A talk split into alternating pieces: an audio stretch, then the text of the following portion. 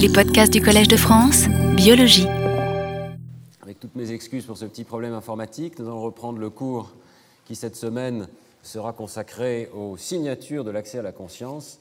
Et la question euh, que nous allons poser aujourd'hui, c'est euh, essentiellement combien de temps euh, il faut pour qu'une information visuelle simple accède à un contenu conscient, représenté mentalement d'une façon consciente.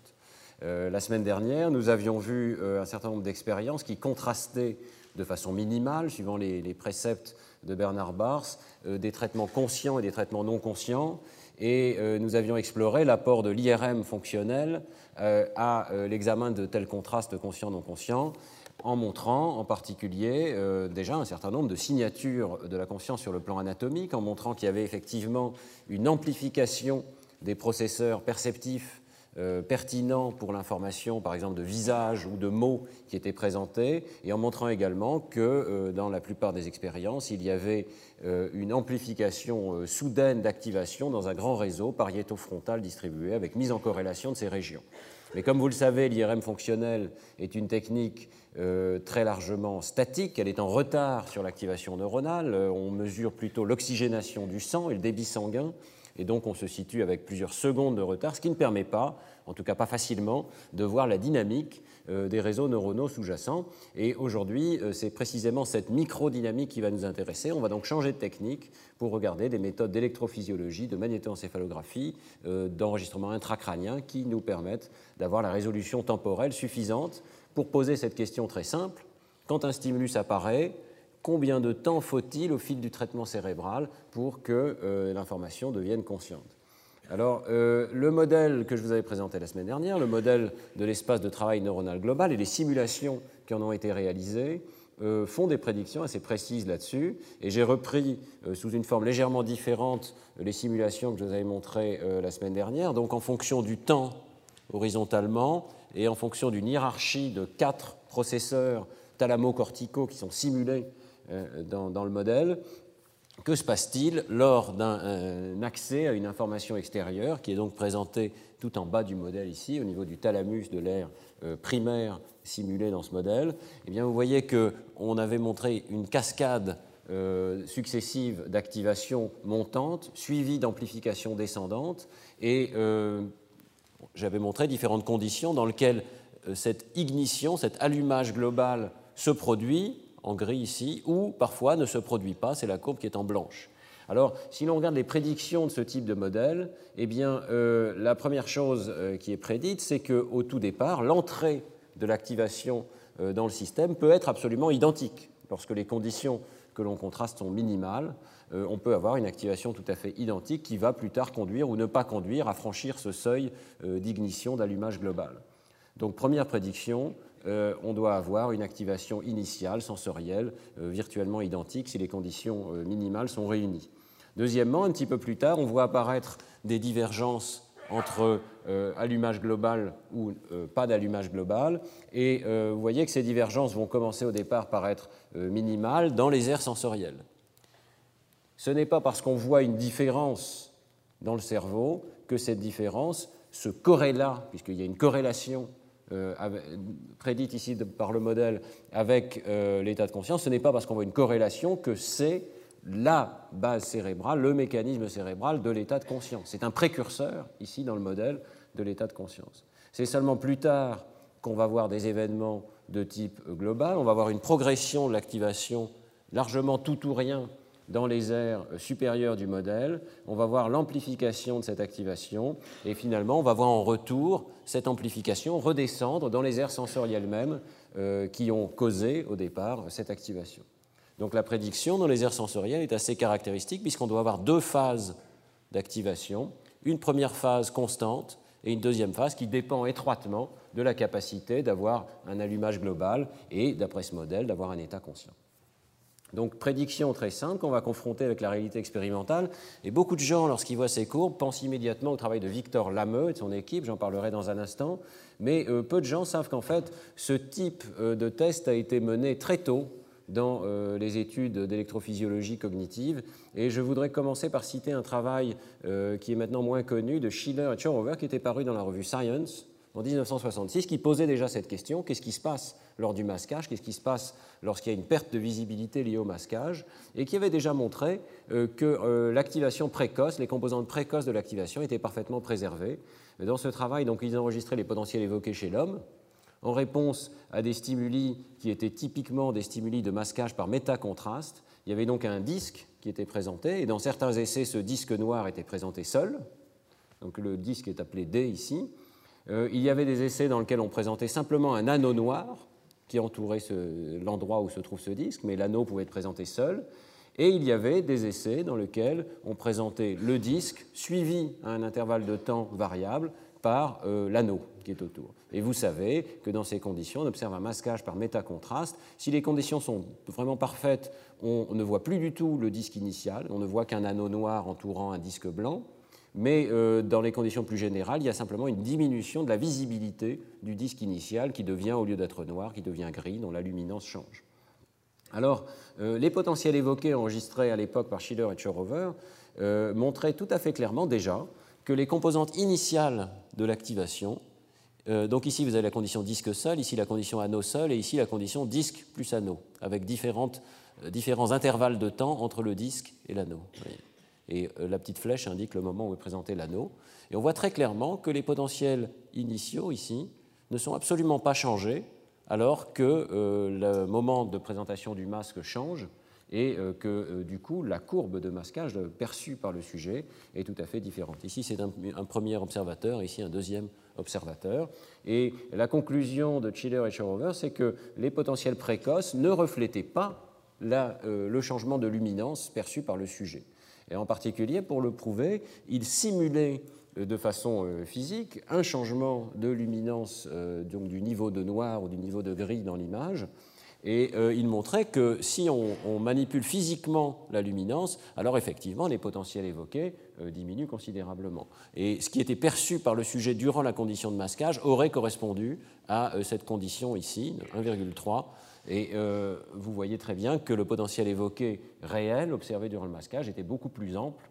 Donc la conclusion était que ces étapes précoces, finalement, n'ont pas de rapport direct dans leur amplitude avec ce qui est perçu par le sujet. Et en particulier, il montrait déjà qu'il est possible de reconstruire le stimulus, ou plutôt l'onde évoquée par le stimulus masqué, donc disque plus anneau, sur la base d'une addition des potentiels évoqués enregistrés au disque seul et enregistrés à l'anneau seul. Autrement dit, dans les étapes précoces de l'activation cérébrale, il y a une forme d'additivité, de simple juxtaposition, si vous voulez, des activations. Ce n'est pas tellement étonnant finalement, puisque d'une part, ces éléments sont présentés à des temps différents. Hein, euh, qui, euh, vus du, point de vue d'un neurone du système visuel, sont des temps très différents. Et d'autre part, ils sont présentés à des positions différentes sur la rétine. Et donc, bien entendu, au niveau d'un champ récepteur de neurones pertinents, eh bien, les informations sont dispersées dans le temps et dans l'espace. Donc il n'est pas tellement étonnant qu'il y ait une, additivité des, activations, mais euh, ça souligne que le phénomène de masquage doit être expliqué par des phénomènes ultérieurs et non pas euh, au tout départ euh, du traitement visuel. Ce n'est pas parce que c'est un phénomène visuel extrêmement simple et facile à reproduire qu'il est nécessairement attribué à un mécanisme visuel de bas niveau. Alors, si on continue ensuite l'historique de ces recherches sur le masquage et l'électrophysiologie, le travail de Bridgman est absolument inévitable. Dans les années 70-80, Bridgman effectue plusieurs expériences euh, très intéressantes sur le masquage. Et déjà à l'époque, euh, il souligne que c'est l'activité visuelle tardive qui va avoir un lien beaucoup plus étroit avec ce qui est perçu par le sujet. Et il montre en particulier à la fois dans le corps genouillé latéral et dans le cortex visuel primaire, en enregistrant cette fois chez l'animal, qu'on trouve deux pics de réponse et que c'est le pic tardif qui euh, montre un effet de masquage.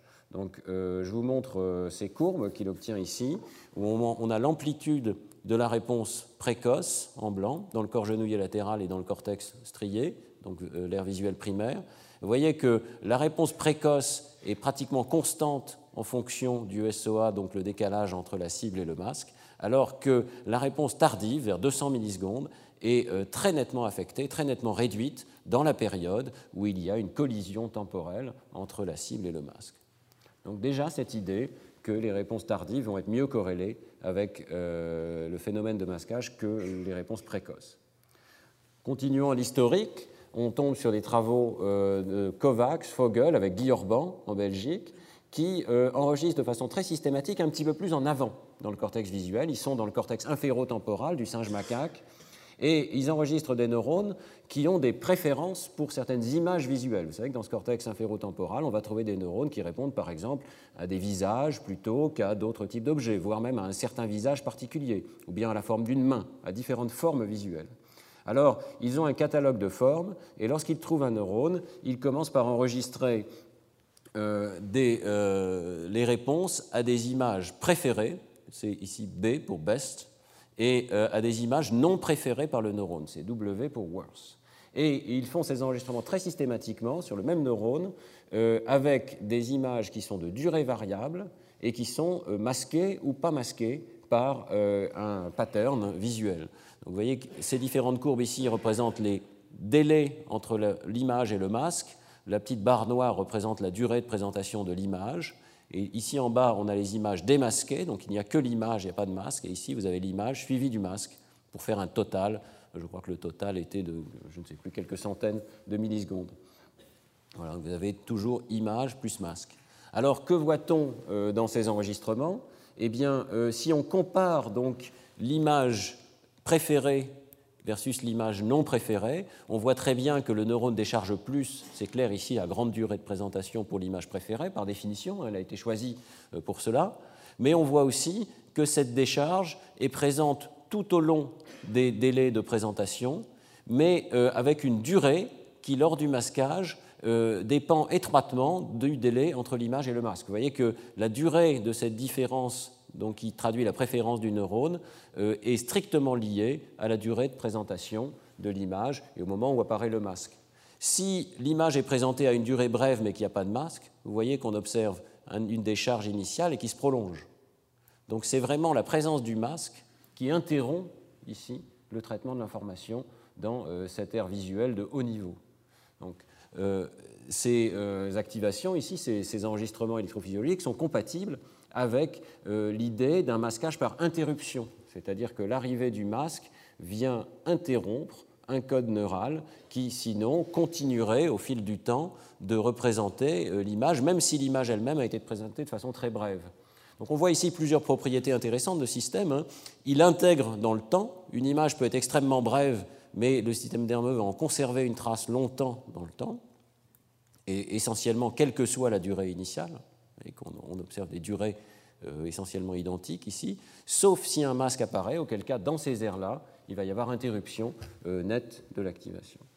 Donc on retrouve évidemment euh, l'idée que la période initiale de décharge traduit un phénomène essentiellement subliminal puisqu'elle continue d'être préservée à des délais pour lesquels, chez l'homme en tout cas, l'image ne serait pas visible. le problème de cette expérience, c'est qu'ici, le singe ne fait rien de particulier et on ne sait pas donc lesquelles de ces images seraient visibles ou ne seraient pas visibles. Mais si on fait l'analogie avec l'homme, ces délais-là sont et même peut-être ce délai de 40 millisecondes sont des délais typiquement auxquels l'image n'est pratiquement pas visible et néanmoins il y a encore beaucoup d'activation, mais elle est confinée à un pic initial.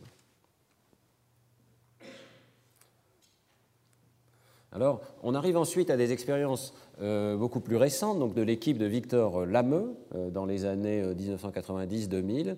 Euh, ils ont réalisé toute une série d'expériences qui, cette fois-ci, mettent le singe en comportement et nous permettent d'avoir non seulement donc les enregistrements neuronaux, mais également le comportement de l'animal qui rapporte ou qui ne rapporte pas avoir vu une image. Euh, j'ai choisi une expérience particulière qui est extrêmement intéressante, euh, qui est parue dans Nature Neuroscience en 2001, dans lequel le stimulus est le suivant. C'est pratiquement le même stimulus qui est utilisé dans beaucoup des expériences de Victor Lameux avec Peter Hoefsema. Euh, vous voyez qu'il y a un champ entier de petites barres orientées en diagonale et une figure est définie sur ce fond par la présence de barres orientées dans l'autre sens. Évidemment, si vous vous mettez du point de vue d'un neurone de l'aire visuelle primaire, tout ce qu'il voit, c'est un petit champ récepteur sur cette image et donc des barres orientées dans tous les cas. Donc la vision, si vous voulez, de la figure ou du fond n'est pas évidente du point de vue d'un neurone euh, précoce. C'est l'intégration des informations qui va permettre de délimiter où se trouve la figure, où se trouve le fond. Alors la tâche de l'animal, ça consiste à faire une saccade vers la figure lorsqu'elle est présente, 80% des essais, ou maintenir la fixation sur le point central lorsque la figure n'est pas présente. Donc ça permet d'avoir une sorte de rapport de l'animal. La saccade constitue un rapport de l'animal. Et euh, on va se placer dans des conditions de visibilité telles que même dans les essais où la figure est présente, l'animal manque parfois la cible et ne bouge pas les yeux, ce qui suggère qu'il n'a pas vu hein, euh, la forme qui était présentée. Alors, euh, les enregistrements ensuite sont pratiqués dans l'air visuel primaire. on remonte hein, dans le système par rapport aux enregistrements de Guy Orban et ses collaborateurs. Et euh, ce sont des enregistrements multi-unitaires, c'est-à-dire qu'on enregistre en fait l'activité de plusieurs neurones euh, en même temps, mais au niveau de, leur, de, leur, décharge individuelle, qui sont donc agglomérés ensemble pour former ces courbes en fonction du temps, dans lequel vous avez ici donc tous les essais, les essais vus seulement et les essais pas vus, si l'on suppose que pas de saccade veut dire pas vu. Alors, la découverte euh, de Peter Rolsema et ses collègues, avec ici Victor Lameux, c'est que euh, dans V1, on voit une trace de la perception de la figure. La figure augmente l'activité tardive des neurones. Donc, si un neurone a un champ récepteur qui tombe sur euh, l'endroit où se trouve la, la, figure, ici le carré, eh bien, l'activité tardive va être amplifiée. Vous voyez que le taux de décharge des neurones remonte une deuxième fois tardivement, à partir de 100, 120 millisecondes, ici, parfois 80 millisecondes. Et cette amplification n'est pas vue si euh, le neurone tombe, euh, bien qu'il ait un champ récepteur à euh, un endroit fixe, si on fait tomber plutôt la figure à un endroit qui n'est pas dans le champ récepteur du neurone. Donc la décharge initiale est la même, mais la décharge tardive reflète la présence ou non de la figure. Et les expériences ici vont plus loin. La décharge tardive ne reflète la présence de la figure que si cette figure est détectée par l'animal.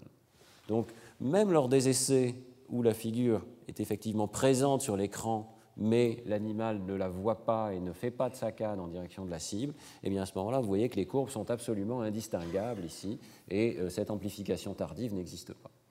Autrement dit, il y a plusieurs choses dans cette expérience. Un pic initial qui est absolument objectif et en quelque sorte local, qui ne traduit pas les propriétés d'intégration de, l'ensemble de l'image, un pic tardif qui reflète les capacités d'intégration à travers l'ensemble de l'image, mais qui n'existe qu'en cas de visibilité effective et de rapportabilité de, de l'image détectée. Alors cette amplification, très vraisemblablement, vient d'autres aires cérébrales en amont euh, en aval plutôt, euh, qui euh, renvoie des signaux donc réentrants, vous vous souvenez de ce concept de réentrée de Jerry Edelman, qui vont créer cette amplification tardive. On n'est pas certain des régions d'où viennent ces signaux, puisque cette expérience n'enregistre ici que dans l'air visuel primaire, ce qui je pense est une limite hein, de ce travail. alors néanmoins, Victor Lameux et ses collègues font toute une série d'expériences pour valider ce concept donc que l'amplification tardive reflète l'accès à la conscience, et l'une d'entre elles porte directement sur le masquage. Ici, euh, ce n'était pas à proprement parler du masquage, c'était simplement une figure difficile à détecter, rendue difficile à détecter. Ils refont ces expériences dans une situation euh, de masquage dans lequel on fait donc varier le SOA entre donc l'intervalle, le délai temporel entre une image telle que je viens de la montrer et une figure masquante.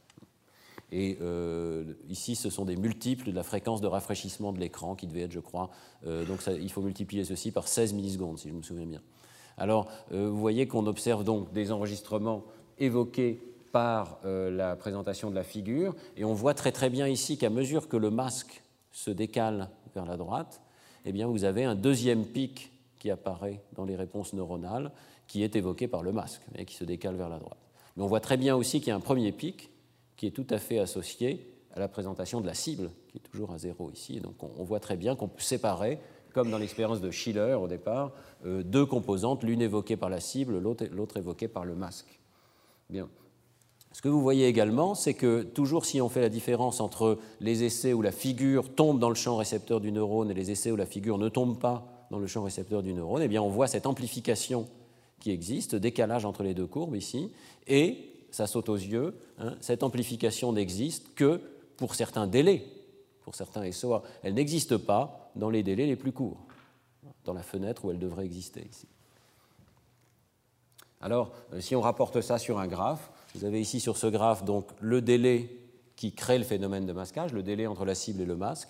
La courbe représente, euh, si je ne me trompe pas, le comportement de l'animal, donc la détection ou non de la figure et qu'elle monte exactement comme chez l'homme, hein, avec un délai suffisant, on perçoit la présence de la figure.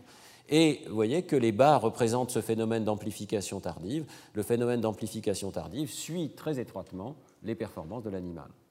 Donc on a une sorte de conjonction entre un phénomène électrophysiologique et la rapportabilité de la présence de la figure dans l'image. Euh, des contrôles montrent que ça continue d'être le cas euh, lorsque on euh, supprime le masquage. Donc ici, il y a une condition de contrôle dans laquelle le masque est remplacé par un blanc. Donc il y a effectivement une image qui apparaît, mais les propriétés de cette image ne sont pas masquantes. Elle ne suffit pas à masquer. La courbe de perception de l'animal change radicalement. Avec la courbe, si je reviens en arrière, on avait ici une courbe sigmoïde avec des délais très longs d'à peu près euh, ici 50 ou 60 millisecondes nécessaires pour que l'animal commence à percevoir la forme. Eh bien ici, un délai beaucoup plus court suffit, donc la forme n'est plus masquante, hein. le, masque n'est plus un masque. Et vous voyez que de la même manière, eh bien l'amplification tardive dans euh, la décharge des neurones de l'air visuel primaire, on voit très bien ici, réapparaît à des délais beaucoup plus courts, et la forme de cette courbe suit la forme du rapport euh, de l'animal. Donc dans deux conditions assez différentes, il y a cette conjonction entre enregistrement électrophysiologique tardif et euh, perception par l'animal. Euh, troisième contrôle extrêmement intéressant, si on s'intéresse à un autre phénomène ici, qui est la sélectivité pour l'orientation, je pense que vous savez tous que dans l'air visuel primaire, les neurones sont sensibles à l'orientation des barres. Eh bien, ce phénomène, donc ici la différence entre les courbes reflète la préférence des neurones pour une certaine orientation. Ce phénomène de préférence à l'orientation existe même aux délais les plus courts, sauf pour le délai immédiatement le, plus rapide ici, mais dès qu'un délai suffisant apparaît entre la présentation de la première image et celle du masque, on voit que les neurones ont une certaine préférence pour l'orientation des barres. Cette préférence pour l'orientation existe même lorsque l'animal n'est pas capable de rapporter quelle était euh, la figure qui était présentée. Donc il y a là un traitement plus rapide, plus efficace, peut-être on pourrait l'appeler subliminal, si c'était chez l'homme, je crois qu'on n'hésiterait pas à utiliser ce terme. Euh, il y a une capacité d'extraire l'orientation des barres qui forment ces images sans que l'animal soit capable de rapporter la présence ou non de la figure. Donc euh, on voit bien cette dissociation entre un traitement non conscient, précoce ici, qui affecte d'ailleurs le premier pic, on le voit très très bien, et un traitement euh, plus tardif qui n'existe que s'il y a rapportabilité de la figure par l'animal. Alors, pour résumer ces expériences, euh, Victor Lameux propose ce schéma très simple dans lequel il rapporte les délais qui ont été décrits par d'autres, notamment par Bullier en France, hein, pour l'activation des aires successives chez le singe. Donc en dessous de 40 millisecondes, vous avez activation très rapide de l'air visuel primaire, bien sûr, et de l'air MT. ensuite, vous avez propagation à chaque étape, les aires qui étaient déjà là sont mises en jaune et les aires qui sont en rouge sont donc celles qui sont nouvellement contactées. Vous voyez qu'un peu plus tard, on peut accéder aux champs fronto-oculogires, à d'autres aires du cortex pariétal et ventral ici. Et euh, donc l'activation va progresser aussi bien dans la voie ventrale que euh, en direction du cortex préfrontal. Et ce que propose euh, Victor Lameux, c'est que dans le masquage, eh bien, cette progression existe initialement pour la cible qui est présentée, la première image, si vous voulez. Elle va progresser effectivement, y compris jusque dans les champs frontaux oculogyres et dans le cortex inférotemporal, tout à fait compatible avec ce qu'on a vu de l'expérience de Guy Orban il y a une seconde. Hein. L'image atteint ces niveaux de traitement, mais le problème, c'est qu'au moment où euh, les informations devraient réverbérer, redescendre vers les aires primaires et créer donc cette amplification tardive, ce deuxième pic d'amplification, eh bien à ce moment-là, le masque est apparu. Et vous voyez que le masque remplace dans les aires primaires euh, le stimulus initial, et il y a donc une sorte de collision qui se produit, d'interférence qui se produit entre cette activation descendante qui devrait consolider la perception de la cible initiale et cette activation montante qui a été remplacée maintenant, une sorte de substitution qui s'est produite, et euh, si les conditions sont justes, c'est celle-ci qui va finir par dominer dans la perception, puisqu'elle va elle-même se propager à l'ensemble du système. Donc on voit apparaître un modèle très simple euh, de ce qui peut se passer dans le masquage, euh, une sorte de euh, rencontre anormale entre des informations montantes et des informations descendantes issues de la première image. alors l'idée en particulier que le stimulus non conscient, masqué, peut atteindre de hauts niveaux de traitement, y compris dans les champs frontaux oculogires est clairement validée par des expériences d'un autre groupe, le groupe de Thomson et Schall aux États-Unis, qui ont réalisé des expériences assez similaires à celles de Victor Lameux, mais en enregistrant donc dans cette aire beaucoup plus antérieure du cerveau, et que la tâche est un petit peu similaire. On va flasher un carré, donc l'animal fixe au centre ici, on va flasher un carré en périphérie à l'une de huit positions autour de ce point de fixation. Immédiatement, il y a un masque qui apparaît, qui comprend toutes les positions, et l'animal va devoir faire une saccade en direction de l'endroit où était apparu le carré initial. Il y a évidemment des essais absents dans lesquels il n'y a pas de cible, et là, l'animal doit maintenir la fixation au centre. Donc, le fait qu'il tente de faire une, saccade euh, suggère qu'il a détecté la présence euh, de cette cible. Alors si on enregistre des neurones, ça c'est l'exemple d'un neurone dans le cortex donc euh, frontal eye field, hein, c'est ça le terme anglais, frontal eye field, champ fronto-oculogire. Vous voyez qu'ici, on a donc chaque trace représente la décharge du même neurone dans différents essais, et on a distingué les essais où l'animal a réussi la tâche, il a euh, correctement euh, fait la saccade vers une cible qui était présente. Les misses, ce sont les essais où il y avait une cible, mais il n'a pas fait de saccade. Les fausses alarmes, c'est le contraire. Il n'y avait pas de cible, mais il a fait une saccade. Vous voyez qu'il n'y en a pas beaucoup.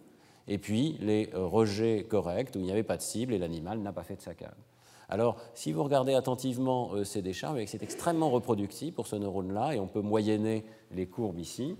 Et si on regarde ensemble cette moyenne, euh, voyez qu'il existe effectivement un premier pic de décharge qui reflète pratiquement ce qui s'est passé de façon objective.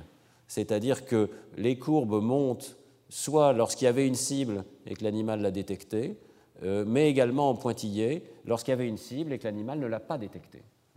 Il y a juste une petite différence euh, d'amplitude de ces activations, un petit peu comme dans le modèle que je vous présentais au départ, hein. euh, mais généralement parlant, il y a énormément d'activation dans ces neurones des frontal eye fields, alors que l'animal ne détecte pas et ne va pas faire de saccade vers cette cible. Donc toujours cette idée que le pic initial reflète très largement l'information objective qui est présentée au système et ne reflète pas euh, ce que l'animal va rapporter quelques centaines de millisecondes plus tard. Mais alors regardez la suite, c'est intéressant. Euh, plus tard, les courbes se croisent et la manière dont les courbes s'organisent ici vers 100 millisecondes ou un petit peu plus tard, eh bien, c'est qu'on voit vers le haut les deux courbes où l'animal rapporte et fait effectivement une saccade, donc les hits, qui sont les moments où il a effectivement euh, détecter une cible réelle, mais aussi les fausses alarmes, euh, c'est-à-dire les moments où l'animal va faire une saccade alors qu'il n'y avait pas de cible. Donc il a cru voir, peut-être, si on a une interprétation très euh, mentaliste, on peut dire il a cru voir une cible et il va faire une saccade. Et vous voyez que les essais ratés, cette fois-ci, s'écroulent totalement en pointillé. Il y a très peu d'activation, beaucoup moins d'activation. Donc les essais ratés correspondent à une activation initiale qui n'a pas conduit, ou pas autant, à ce deuxième pic d'activation amplifiée n'a pas réussi à franchir le seuil probablement pour une activité suffisante dans cette deuxième étape. On revoit exactement la même chose si l'on moyenne à travers différents types de neurones dans ces frontal eye fields. Vous avez des neurones qui sont strictement visuels et qui vraiment ne reflètent que la présence de la cible euh, authentique euh, et pas, ils n'ont pas cette partie tardive.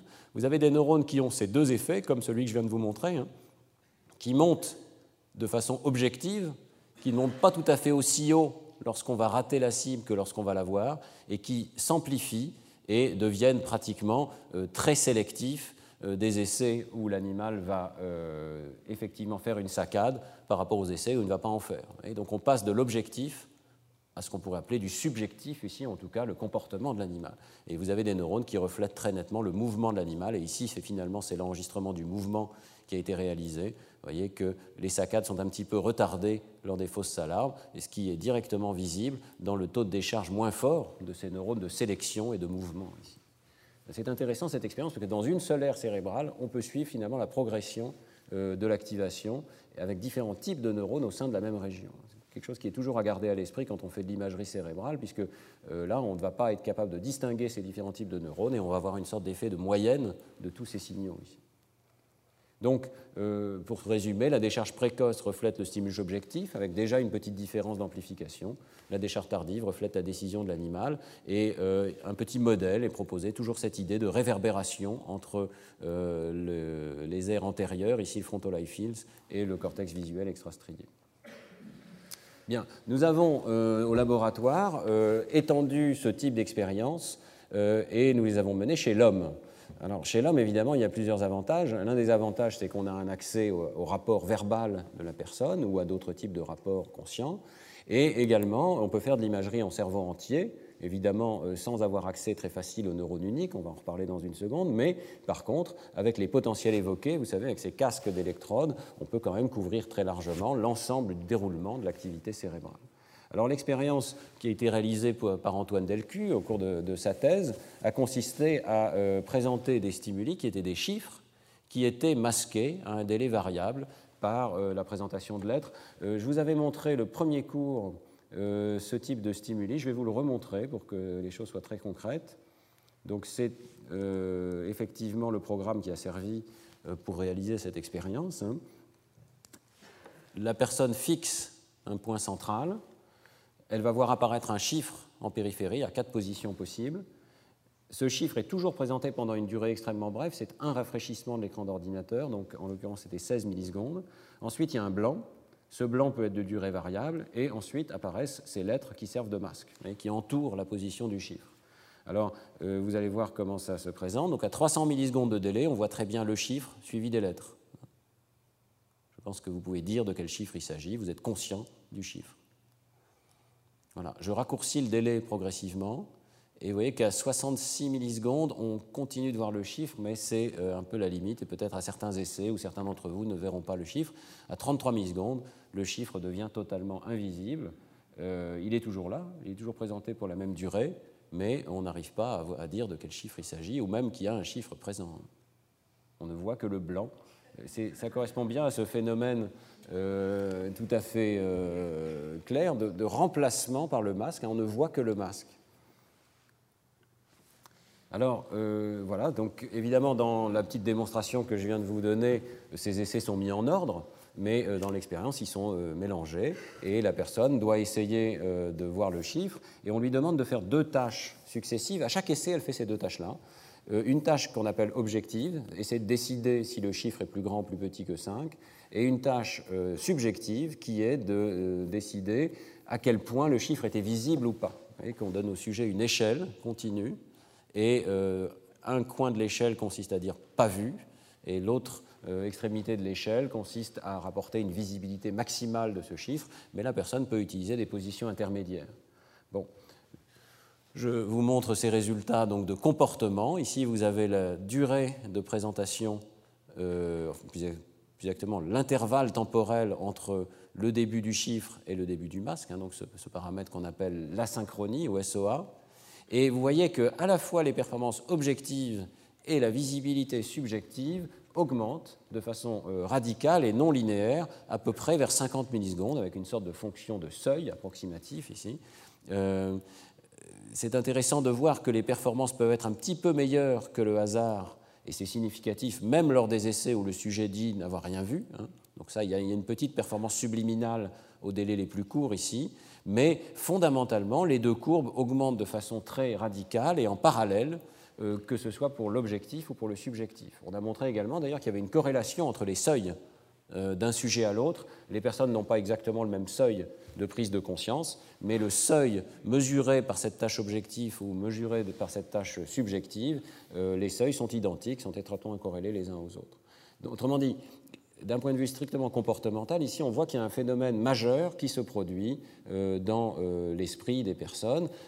Lorsque le délai est suffisant, l'information est disponible. L'information est disponible euh, sur l'identité du chiffre. Elle permet de réaliser toutes sortes de tâches, dont cette tâche de comparaison, mais elle permet aussi tout simplement de dire j'ai vu le chiffre, je suis sûr d'avoir vu un certain chiffre. Je vous montre ici les performances moyennes pour la visibilité, mais en réalité c'est intéressant de voir que la distribution est bimodale, c'est-à-dire que les personnes n'acceptent pas tellement d'utiliser les intermédiaires de l'échelle. Ils voient à certains essais très clairement, et leur réponse se situe dans cette zone-ci, et à d'autres essais, ils ne voient pas, et ils disent tout simplement euh, une réponse de non-visibilité qui est identique aux essais où le chiffre n'est pas présent. J'ai oublié de vous dire qu'il y a un certain nombre d'essais où le chiffre n'est pas présent, il y a juste le masque. Et à ce moment-là, les gens utilisent le bas de l'échelle, mais à certains essais masqués, ils utilisent également ce bas de l'échelle. L'idée de cette distribution bimodale, c'est que le système euh, mental cérébral bascule et peut basculer dans l'un de deux états possibles, un état de haute visibilité ou un état de basse visibilité. Alors on va voir que les potentiels évoqués nous permettent de suivre euh, les étapes de traitement et de, voir ce, basculement tout ou rien de l'activité cérébrale. Ça, ce sont les prédictions. Je n'ai peut-être pas besoin de vous les rappeler.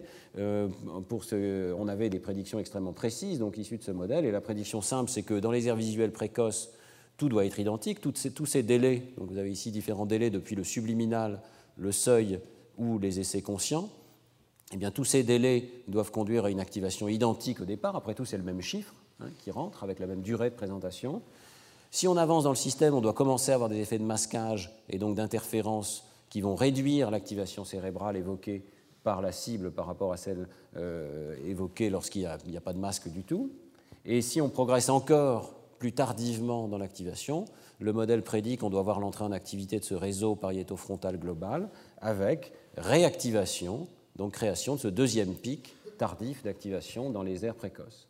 Alors euh, voilà les enregistrements tels qu'on peut les pratiquer en électrophysiologie. Je voulais vous montrer ces cours parce qu'il euh, faut que vous soyez conscient que euh, ces expériences sont complexes. on ne voit pas directement ces prédictions sortir de, la machine d'imagerie cérébrale. Pourquoi? Parce que quand on enregistre l'activité évoquée par des stimuli avec un chiffre et un masque, et eh bien, comme dans l'expérience de Schiller des 1966, on voit la somme d'activations causées par l'un et causées par l'autre. Et voilà à quoi ressemblent les résultats. Donc ici, lorsque 0 correspond à euh, l'onset du masque, vous voyez, et toutes les conditions euh, sont présentées successivement. On a l'impression d'une grande complexité dans laquelle on discerne simplement qu'il y a une composante N170 bien classique évoquée par le masque. Alors, ce que nous avons essayé de faire, c'est de soustraire euh, l'activation évoquée par le masque pour faire apparaître l'activation évoquée uniquement par la cible. L'idée était de suivre l'activation évoquée par la cible. Donc, qu'est-ce qui se passe lorsqu'on soustrait l'activation évoquée par le masque? Autrement dit, on soustrait la courbe en noir ici masque seul des autres courbes, on fait apparaître une beaucoup plus grande régularité. Vous voyez qu'on commence à voir maintenant des potentiels évoqués très caractéristiques qui se décalent vers la gauche, parce qu'évidemment, euh, plus le délai est long, plus le chiffre a été présenté ici plus vers la gauche du graphe. Et euh, lorsqu'on aligne après soustraction ces données, on voit très clairement, donc ici si 0 correspond à euh, l'onset, le début du chiffre, vous voyez très clairement qu'on voit une P1 et une N1 caractéristiques qui sont en quelque sorte apparues dans ces données après soustraction. Vous avez déjà ici un premier résultat fondamental sous les yeux, c'est que quelle que soit la durée de présentation, pratiquement, on peut observer ces ondes précoces, P1 et N1, euh, elles ne sont pas effectivement affectées par le masquage. Euh, vous voyez quand même autre chose ici, c'est que euh, on voit clairement ici une onde qui est en fait évoquée par le masque, mais qui n'a pas été soustraite. Alors pourquoi? Alors elle est évoquée par le masque, parce que vous voyez que son pic est exactement euh, calé dans le temps, au même instant, lorsque les données sont alignées sur le début du masque, alors qu'elle part vers la droite lorsque les données sont alignées par rapport au début du chiffre, quand on fait varier ce délai. Donc on peut identifier lesquels de ces pics sont attachés euh, à la cible et lesquels sont attachés au masque. Vous voyez que ce pic n'a pas été soustrait parce qu'il n'est pas d'amplitude constante, et ça correspond bien à euh, l'idée même de masquage, c'est-à-dire qu'il n'y a pas une pure additivité des activations évoquées par la cible et par le masque. L'hypothèse de soustraction qui est faite ici n'est pas parfaite. Et euh, évidemment, s'il y avait additivité parfaite, il n'y aurait pas masquage, il y aurait simplement perception successive de deux objets. S'il y a masquage, c'est parce qu'il y a des interactions non linéaires, non additives entre ces deux euh, objets cérébraux.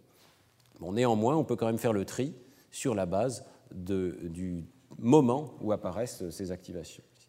Alors, dans la diapositive suivante, je vous montre euh, les activations dont on a pu déterminer sur la base de la temporalité qu'elles étaient attachées à la présentation de la cible. On a soustrait l'activation évoquée par le masque et on voit donc maintenant beaucoup plus directement une série de potentiels évoqués tout à fait classiques, un P1A, P1B, dépendant euh, au départ du côté de présentation de la cible, qui peut être à gauche ou à droite. Avec, euh, les potentiels précoces sont controlatéraux à la présentation de la cible. Enfin, ça se voit surtout bien ici. Hein. Lorsque la cible est à droite, les potentiels sont à gauche. Ensuite, on a quelque chose de beaucoup plus bilatéral au niveau de la N2 et surtout de la P3. Et pour chacune de ces ondes, on peut mesurer l'amplitude de l'activation en fonction du délai. Euh, alors, on retrouve immédiatement euh, le phénomène de Schiller, c'est-à-dire que les ondes précoces, ici, vous voyez, sont virtuellement constantes, sauf au délai le plus court. Hein. Alors, c'est assez clair que ces délais les plus courts, il y a un phénomène de masquage différent des autres, peut-être euh, très précoce, peut-être au niveau du corps genouillé, peut-être au niveau rétinien même. Hein. Euh, il y a des interactions qui déjà réduisent l'entrée de l'information dans le cortex strié ou extrastrié ici. Mais sinon, toutes les autres conditions de masquage, c'est essentiellement constant, et donc le masquage n'affecte pas cette étape précoce au-delà d'une certaine valeur minimale. Vous voyez par contre que les autres ondes sont en partie affectée par le masquage. Quand même, la N1, vous voyez, c'est assez clair ici que là encore, elle est très peu affectée par le masquage. La N2 l'est beaucoup plus, et finalement la P3 l'est beaucoup. Alors, euh, sur la base de euh, ces profils, on, peut, on, a un premier critère pour essayer d'identifier un mécanisme cérébral de l'accès à la conscience, c'est tout simplement de dire quelles sont les étapes de traitement cérébral euh, qui sont systématiquement corrélées avec la forme de la courbe de perception consciente rapportée par les sujets. Je vous l'ai montré tout à l'heure. Euh, donc, euh, si euh, on utilise ce critère, voilà la courbe de visibilité rapportée par les sujets, et voilà l'amplitude de l'onde P3 observée donc par l'électrophysiologie au niveau du scalp. Et on voit très bien qu'effectivement, à partir euh, d'un certain moment bien précis dans le temps, aux alentours de 270 millisecondes, sur les électrodes centrales comme sur les électrodes frontales antérieures, ici avec des signes opposés, eh bien, on voit une divergence extrêmement nette de l'activation qui euh, traduit de façon extrêmement fidèle, je dirais, euh, ce que le sujet rapporte avoir consciemment perçu lorsque le sujet perçoit le chiffre et que l'activation monte de façon très soudaine, alors que s'il ne perçoit pas, on reste à un niveau très bas et vous imaginez le profil de ces courbes reproduit donc euh, ce qui est montré ici, ces courbes d'amplitude qui se rapprochent de la visibilité rapportée par les sujets. Donc on a un événement tardif qui euh, corrèle étroitement avec la conscience. Si je reviens un tout petit peu en arrière, les événements plus précoces ne sont pas de bons corrélats de euh, la conscience. Même cette onde N2, ici, vous voyez que on pourrait dire qu'elle commence à avoir un profil qui ressemble, hein, mais elle n'a pas la non-linéarité qui est assez claire ici, avec une espèce de montée soudaine sigmoïde, et euh, il y a déjà trop d'activation, même dans les conditions les plus euh, précoces, ici à 16 et à 33 millisecondes.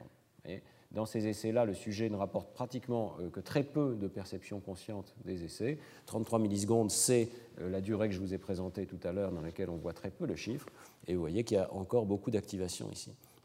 Donc il y a une sorte de transition qui se produit du haut vers le bas dans le temps ici, et il faut attendre euh, finalement assez tard dans le traitement, vers 300 millisecondes, pour voir disparaître les activations en conjonction avec les essais où le sujet dit je n'ai pas vu euh, le chiffre. Euh, ce qui se passe au niveau de la N2 est quand même très très intéressant, alors je vous le montre un tout petit peu plus en détail, parce que cette onde N2, elle a un profil qui rappelle presque exactement les enregistrements réalisés par Guy Orban chez le singe dans le cortex inférotemporal. Si on regarde attentivement ce qui se passe ici, lorsque les données sont alignées avec l'onset du chiffre, on voit que vers 170 millisecondes, 150, 170 millisecondes, démarre cette onde, très claire ici, et elle démarre toujours au même moment, mais elle s'interrompt plus ou moins tôt suivant le délai de présentation du masque. Et si on aligne les données sur le masque, vous voyez que toutes ces ondes semblent présenter un offset, un arrêt soudain euh, vers 170 millisecondes à nouveau c'est exactement compatible avec l'idée qu'il y a un processus qui démarre avec la présentation du chiffre et qui s'arrête soudainement à la présentation du masque. Autrement dit, un masquage par interruption. Hein. Le masque interrompt un traitement bien particulier. Euh, ce traitement va être interrompu, mais il aura eu des conséquences sur les ondes ultérieures, et notamment sur l'onde P3, qui va pouvoir ou ne pas pouvoir franchir le seuil. Euh, on peut imaginer que l'onde P3 intègre les informations qui sont présentés durant ce délai ici, et que si cette intégration dépasse un certain seuil, eh il va y avoir capacité de détection, allumage de l'ensemble du système. Euh, de fait, si l'on reprend ces données et qu'on essaye de modéliser leur source corticale, eh euh, on observe euh, effectivement que l'onde P3 correspondrait à l'activation d'un réseau distribué impliquant le cortex frontal et le cortex pariétal, ainsi qu'une réamplification précoce. Euh, alors, je tiens à souligner qu'il ne s'agit ici que d'un modèle. Hein. Vous savez que lorsqu'on enregistre les potentiels évoqués au niveau du scalp, c'est un problème difficile et essentiellement toujours ambigu de euh, déterminer où sont les sources corticales correspondantes. Néanmoins, ici, ce problème est aidé par le fait qu'on commence à avoir des modèles très précis du plissement cortical et qu'on euh, dispose maintenant d'algorithmes de reconstruction qui prennent en compte ces contraintes corticales en supposant qu'il y a un grand nombre de dipôles qui sont distribués sur cette surface corticale et euh, qu'ils doivent être perpendiculaires à la surface. Alors, avec cette contrainte supplémentaire, on arrive à reconstruire des sources supposées de l'activation mesurée au niveau du scalp qui sont assez réalistes. Et vous voyez que euh, ensuite on peut en quelque sorte placer une électrode virtuelle n'importe où dans le cortex et voir quel aurait été le déroulement temporel de l'activation si on avait pu enregistrer directement là. Euh, donc par exemple dans le fusiforme ici, vous voyez très très bien que le modèle reconstruit de l'activité corticale montre ces deux étapes successives de traitement. Et si vous regardez attentivement la couleur des courbes, vous voyez que la première étape est essentiellement linéaire avec le délai entre la cible et le masque, alors que la deuxième étape est étroitement non linéaire, avec exactement ce profil qui ressemble à celui de la visibilité rapportée par les sujets.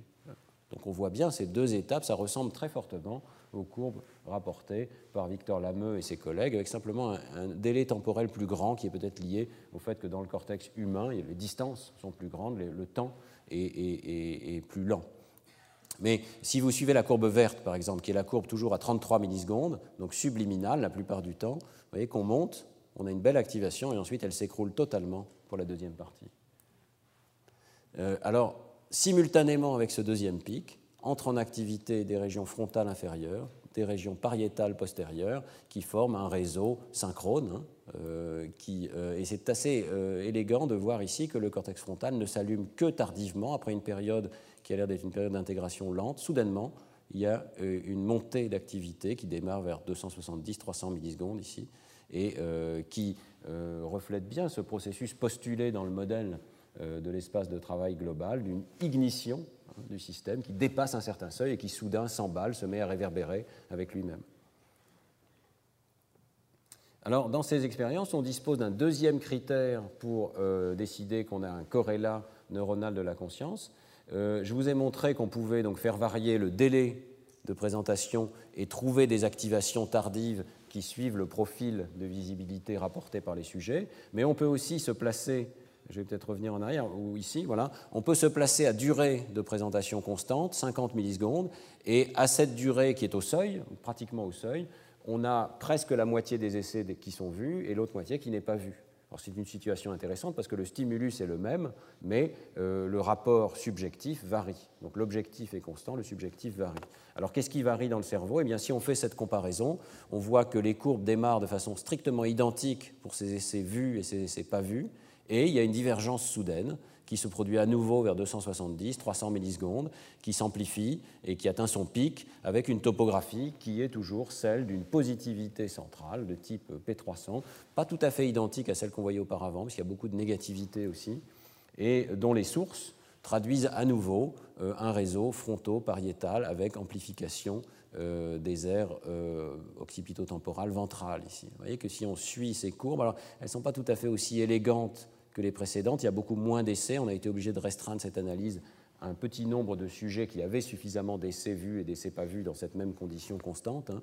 Mais vous voyez quand même qu'il y a une activation initiale identique suivie d'une divergence tardive avec amplification dans les essais vus. Donc ces deux critères indépendants, orthogonaux les uns aux autres, convergent pour dire que euh, la euh, trace cérébrale correspondant à la subjectivité rapportée par le sujet démarre vers 300 millisecondes et, euh, euh, correspond à cette activation globale. Euh, ces activations mesurées au niveau du scalp sont évidemment intéressantes. Il est quand même très précieux de pouvoir les corroborer par le biais d'enregistrements beaucoup plus directs de l'activité cérébrale. Et vous savez que dans de rares cas d'épilepsie, les patients sont explorés avec des électrodes intracrâniennes, soit disposées euh, sur la surface euh, de la dure mère, voire du cortex, soit des électrodes profondes qui pénètrent dans le cortex, dont le but évidemment est de déterminer l'origine hein, des crises d'épilepsie. Et dans des cas encore plus rares, nos collègues en Californie, notamment Isaac Fried, ont mis au point des méthodes qui permettent d'enregistrer des neurones uniques par le biais de euh, la même électrode euh, qui sert également à enregistrer une sorte de G local, de champ de potentiel local. Donc on commence maintenant à voir apparaître des publications telles que celle-ci dans PNAS en 2008 euh, qui enregistrent des neurones uniques du cortex humain Et c'est évidemment des données tout à fait extraordinaires. ici, ils ont montré que dans le cortex le plus antérieur du lobe temporal, eh bien, on trouve des neurones dont les propriétés de réponse sont tardives, qui ont des capacités de reconnaissance visuelle euh, d'objets particuliers. Donc, vous trouvez par exemple ici un neurone qui répond à la vue du World Trade Center. Hein. D'autres neurones répondent à une personne particulière ou à une célébrité. Euh, ils ont utilisé ce type d'image, juste pour vous expliquer un petit peu, parce que euh, ces neurones ont des taux de décharge extrêmement bas, ils sont très sélectifs, et c'est assez difficile de trouver des stimuli auxquels euh, le neurone euh, accepte de répondre. Donc euh, les expériences se produisent de la manière suivante. Ils vont bombarder le sujet d'images de toutes sortes, et ils ont choisi exprès des images issues de célébrités, en espérant que ça va être codé de façon efficace dans le système nerveux. Peut-être ça va évoquer des assemblées de neurones plus denses que des objets qui seraient neutres. Et effectivement, donc, avec cette méthode de bombardement du sujet par des images, ils trouvent des images qui excitent le neurone qu'ils sont en train d'enregistrer. Et ensuite, le lendemain, ils reviennent et ils explorent systématiquement ce qui se produit avec ces images versus des images de contrôle. Donc voilà pourquoi le World Trade Center ici a été choisi euh, pour activer ce neurone particulier. Mais alors, dans l'expérience de 2008, euh, ils euh, utilisent le masquage. Et donc, vous voyez que les images peuvent être présentées pendant des temps très courts et variables, suivi ensuite d'un masque qui va, dans certains cas au moins, annuler la perception consciente du sujet. Et à chaque essai, c'est un sujet humain éveillé, il demande au sujet est-ce que vous avez vu l'image ou pas? Est-ce que vous pouvez dire de quelle image il s'agit ou pas? Alors, euh, chaque ligne représente un essai, et j'espère que vous pouvez voir, mais quand c'est en rouge, le sujet n'a pas détecté ce qu'était l'image. Et quand c'est en bleu, le sujet a détecté l'image. Et la cellule unique qui vous est présentée ici, présente une propriété tout à fait extraordinaire, c'est qu'elle ne décharge que lorsque le sujet rapporte avoir vu l'image. Que ce soit à 33 millisecondes, le sujet n'a jamais rien vu, il n'y a pas de décharge. À 66 millisecondes, il y a les décharges la moitié du temps, ce sont uniquement les essais où le sujet a vu l'image. Et ici, à 132 millisecondes, il y a encore quelques essais où le sujet dit j'ai pas vu, et là, il n'y a pratiquement pas de décharge. Donc c'est tout à fait extraordinaire de voir qu'il y a une corrélation presque parfaite, et tout ou rien, hein, essai par essai, entre ce que le sujet rapporte et euh, cette décharge neuronale unique dans son cortex temporal antérieur. Euh, alors si on moyenne à travers de nombreux neurones, vous voyez qu'il y a 116 essais et plusieurs neurones ici, euh, on voit le taux de décharge monter lors des essais reconnus et rester actif pendant longtemps, c'est une période de deux secondes ici qui vous est présentée, on voit quand même en moyenne un début de décharge neuronale petit lors des essais non reconnus. Et toujours la même idée, la décharge initiale démarre au même moment, de la même manière. Elle ne monte pas tout à fait aussi haut, et surtout, dans la période tardive de la réponse, ça devient absolument tout ou rien. Vous n'avez de décharge neuronale que lorsque la personne rapporte l'image. Alors, euh, on a un petit débat avec Rafi Malak en particulier, parce que lui insiste sur la période la plus précoce, dans laquelle il voit déjà des différences. Et il dit c'est ça l'ignition. Moi, je voudrais réserver le terme d'ignition pour ce phénomène tout ou rien, euh, réverbérant, euh, tardif.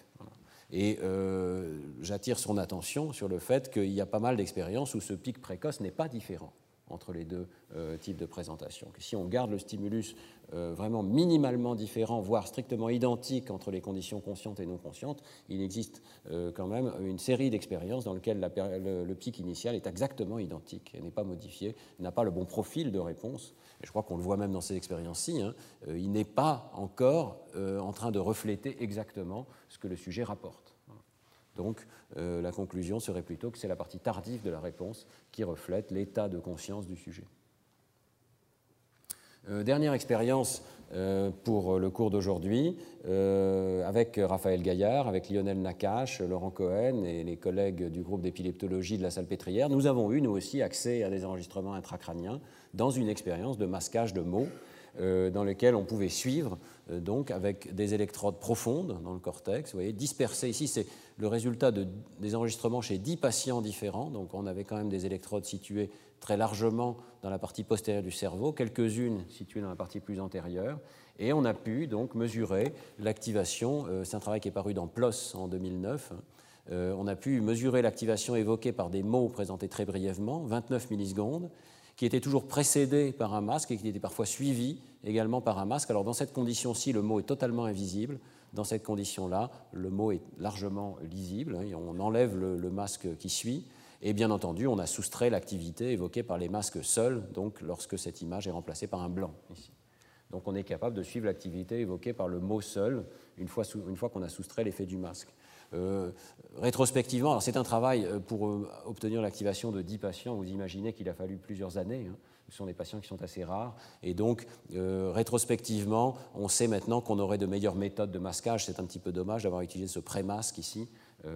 les méthodes de masquage plus récentes que je vous ai présentées dans ce cours permettent d'éviter d'avoir ce pré-masque et de présenter d'emblée la cible suivie uniquement d'un masque. Bon, mais euh, c'est ainsi fait, et c'est quand même une expérience extrêmement informative. Donc euh, voilà le genre de potentiel évoqué qu'on a pu enregistrer, par exemple sur cette électrode unique ici, chez un patient extrêmement intéressant qui a été publié en fait en 2006 séparément, un cas unique, euh, parce que cette électrode voyez, traversait cette région qui nous intéresse beaucoup, qui est la région de la forme visuelle du mot, où se trouve un codage orthographique des mots écrits chez les personnes qui ont appris à lire.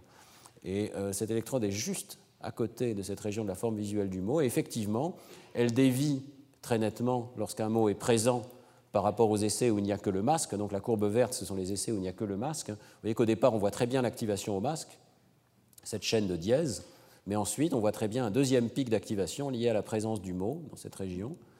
Euh, et la divergence est précoce, elle existe aussi lorsque le mot est masqué et n'est pas détecté par le sujet. Donc la partie initiale de l'activation, là encore, existe dans un contexte subliminal. Mais vous voyez très bien la différence amplification de l'activation, étendue de la durée de l'activation et présence de cette activation tardive uniquement dans le cas où le mot est conscient, avec un renversement de polarité qui est assez intéressant, qu'on ne comprend pas très bien. Alors euh, ici, je vous montre trois électrodes, euh, d'autres exemples d'électrodes qui toutes montrent ce phénomène. C'est peut-être plus simple de regarder directement en bas la différence entre mot conscient versus blanc, euh, excusez-moi, la différence entre mot présent versus blanc, dans le cas où c'est conscient, c'est en euh, bleu foncé, ou dans le cas où c'est non conscient, en bleu clair. Vous voyez que pour toutes ces électrodes, il y a une activation initiale et ensuite une divergence tardive avec une activation beaucoup plus forte et souvent qui se renverse de polarité pour euh, les essais où le mot est conscient, y compris dans le cortex frontal. Mais ça, c'est beaucoup plus rare. Mais vous avez ici une électrode qui a une activation frontale pour un mot non conscient, mais qui est amplifiée pour euh, le mot conscient en bleu foncé et avec cette partie tardive de l'activation qui n'existe que pour le mot conscient. Donc on peut suivre une activation subliminale et voir à quel moment il y a une divergence avec l'activation consciente. Alors ici, on a résumé toutes les données issues des électrodes occipitales, temporales, pariétales et frontales en vous montrant simplement la puissance, donc euh, le voltage au carré, lié à la présence du mot par rapport aux essais où il n'y a pas de mot. Hein. Et vous voyez très bien qu'on est capable de mesurer une activation subliminale en rouge évoquée par le mot non conscient. Le démarrage est identique pour les essais conscients, mais il y a cette amplification très nette et très durable ici. Même chose dans le cortex temporal, un petit peu plus tard. Vous voyez que ça démarre plutôt vers 150 millisecondes ici, et l'effet subliminal dure plus longtemps. Mais il y a cette divergence. En pariétal, on n'avait pas beaucoup d'électrodes, on peut guère conclure. En frontal, vous voyez que c'est très tout ou rien. L'électrode que je viens de vous montrer est une exception, mais en moyenne, vous n'avez cette activation que vers 300 millisecondes ici, et pratiquement uniquement lors des essais où le sujet est conscient d'avoir vu le mot. Euh, un point intéressant de cette étude, c'est que, euh, évidemment, les électrodes ne sont pas placées au bon vouloir euh, du chercheur en sciences cognitives, hein. elles sont placées pour des raisons cliniques, pour essayer d'identifier des, régions épileptogènes. Alors, on a un échantillon euh, qui, de notre point de vue, est très aléatoire de région cérébrale. Et c'est très intéressant de voir que lorsque le sujet rapporte avoir vu le mot, eh bien, pratiquement 70% de ces électrodes montrent des déviations liées à la présence de ce mot par rapport aux essais où le mot est absent. Autrement dit, 70% euh, des régions du cortex dans cette étude sont en quelque sorte informées, ont un signal qui reflète euh, l'existence d'un mot conscient alors que dans la situation de traitement non conscient, seulement 24% euh, des électrodes montrent une déviation. Euh, cette mesure toute simple est tout à fait compatible avec cette idée euh, de Bernard Bars dans ce modèle de l'espace de travail global d'un broadcasting, d'une diffusion de l'information consciente. L'idée, c'est que si on est conscient d'une information, tous les processeurs cérébraux pratiquement la reçoivent, en sont informés et peuvent l'utiliser pour d'autres traitements ultérieurs. Mais ici, on a pour la première fois euh, cette notion que euh, les potentiels évoqués dévient dans 70% des sites corticaux. Alors je vous montre pour conclure une sorte de dessin animé de ces résultats. On a porté ici sur un cerveau transparent la position de toutes les électrodes et la couleur et la taille des carrés indiquent la taille de l'effet associé à la présence d'un mot, euh, donc la différence de voltage liée à la présence du mot par rapport à l'absence du mot, une fois qu'on a soustrait l'effet du masque, dans le cas du mot masqué et dans le cas du mot conscient, démasqué, visible ici. À 130 millisecondes, vous voyez que seules les électrodes les plus occipitales montrent des déviations et elles sont pratiquement de la même amplitude lors de l'essai conscient par rapport à des essais non conscients. Si on avance un petit peu dans le temps, vers 200 millisecondes, on voit progresser cette activation vers des électrodes plus antérieures, dans la région occipito-temporale ventrale en particulier, et déjà peut-être une légère amplification de l'activation dans les essais conscients, mais toujours beaucoup d'activation dans les essais non conscients, très significatif. 300 millisecondes, on a progressé dans la voie occipito-temporale ventrale, on a atteint les régions les plus antérieures ici. On commence peut-être à avoir de toutes petites différences et celles-ci vont s'amplifier dans les régions, dans les rares électrodes plus antérieures dont nous disposons, hein, dans le cortex préfrontal, en particulier dans la ligne médiane ici. Et ces différences antérieures n'apparaissent que dans les essais conscients, vous ne les voyez pas du tout dans les essais non conscients. Et en fait, dans les essais non conscients, il y a vers 400 millisecondes, on a perdu beaucoup d'activité, alors qu'ici, elle s'est amplifiée et on voit une activité postérieure revenir, ce fameux deuxième pic d'activation euh, lors des essais conscients. Et que vers 500 millisecondes, vers 600 millisecondes, l'activité est beaucoup plus intense. Ce n'est pas qu'elle a totalement disparu lors des essais non conscients. Et c'est assez intéressant de voir qu'il y a encore un traitement subliminal de l'information qui se produit, même à 600 millisecondes, peut-être plus tardivement qu'on ne l'aurait pensé sur la base d'expériences comportementales que je vous avais rapportées l'an dernier. Hein. L'activation subliminale dure, mais elle reste confinée dans les régions euh, occipito-temporales et elle n'atteint pas cette espèce de réverbération globale et elle disparaît progressivement. Voilà, donc conclusion pour aujourd'hui. Au cours du masquage, toute une série d'étapes précoces continuent de se dérouler sans conscience et euh, jusqu'à au moins 600 millisecondes. Euh, mais vers 270-300 millisecondes, on observe une corrélation qui devient très forte entre l'activité cérébrale, et notamment cette fameuse onde P3 ou P300, et la visibilité des stimuli rapportés euh, par la personne qui subit l'expérience. Euh, la conclusion de ces expériences, c'est que la prise de conscience est donc assez tardive. Euh, notre conscience est en retard, si ces expériences sont correctes, avec ce qui se passe objectivement dans le monde extérieur. Euh, ces résultats, on l'a vu, sont compatibles avec l'hypothèse d'un seuil au-delà duquel se produit cette ignition, cette activation réverbérante euh, dans le système. Et euh, la semaine prochaine, nous continuerons, j'ai pris un petit peu de retard sur le cours, je, m'en excuse, mais nous continuerons sur cette notion de signature du traitement conscient. Aujourd'hui, j'ai insisté sur la temporalité, mais il y a encore beaucoup d'autres prédictions sur les signatures de la conscience. Et très brièvement, le modèle prédit qu'il va y avoir une amplification des oscillations locales thalamo-corticales. Il doit y avoir mise en synchronie de régions corticales distantes qui, euh, au moment où on devient euh, conscient de l'information, se mettent à coder simultanément et de façon synchrone pour euh, le même objet mental, et un dialogue permanent, bidirectionnel, qui s'établit entre ces régions cérébrales qui, chacune, ont un code un petit peu différent de l'objet mental, mais échangent ces informations pour former tout ensemble un code unique euh, de l'objet conscient. Donc euh, ce dialogue permanent devrait pouvoir être identifié par le biais de méthodes telles que la causalité de Gringer, et je vous montrerai la semaine prochaine qu'effectivement ces trois prédictions euh, s'avèrent vérifiées dans ces enregistrements intracérébraux. Voilà, je vous donne rendez-vous à la semaine prochaine. Merci de votre attention.